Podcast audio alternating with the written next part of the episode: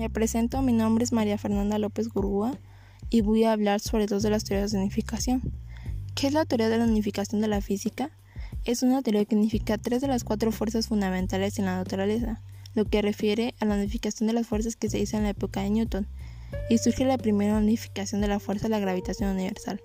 Las cuatro fuerzas son gravedad, electromagnetismo, fuerzas débiles y fuertes.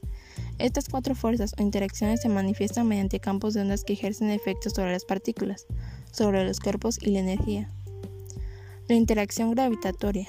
El primer ejemplo de la unificación de la física se encuentra con Newton, en el siglo XVII, que consiguió unificar la física de lo terrenal con la física de los astros del firmamento, mediante su enunciación de la ley de gravitación universal.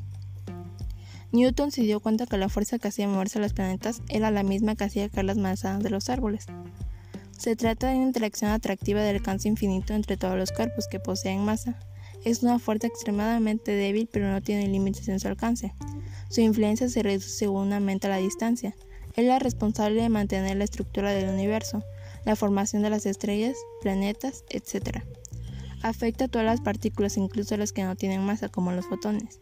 No obstante, en presencia de cuerpos de gran masa pueden tener un efecto enorme, llevando a colapsar estrellas bajo la fuerza gravitatoria interna de su propia masa, dando lugar a los famosos agujeros negros. Al igual que todas las interacciones entre los cuerpos, esta interacción se explica por medio del intercambio de partículas. En concreto, este tipo de interacción se intercambia en unas partículas denominadas gravitatones. La interacción electromagnética.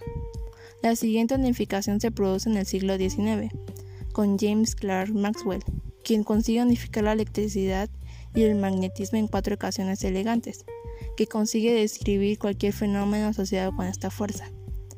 Estas ecuaciones describen todos los fenómenos electromagnéticos, unificando los campos eléctricos y magnéticos en un solo concepto.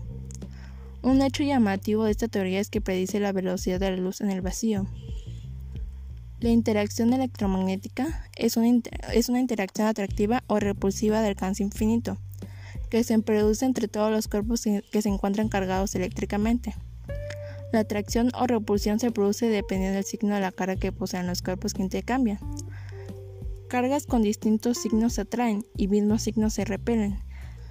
Su interacción es aproximadamente 100 veces menor que la interacción nuclear fuerte, pero es mucho más intensa que la gravedad, se, encarga de mantener los electrones orbitando alrededor del núcleo de los átomos.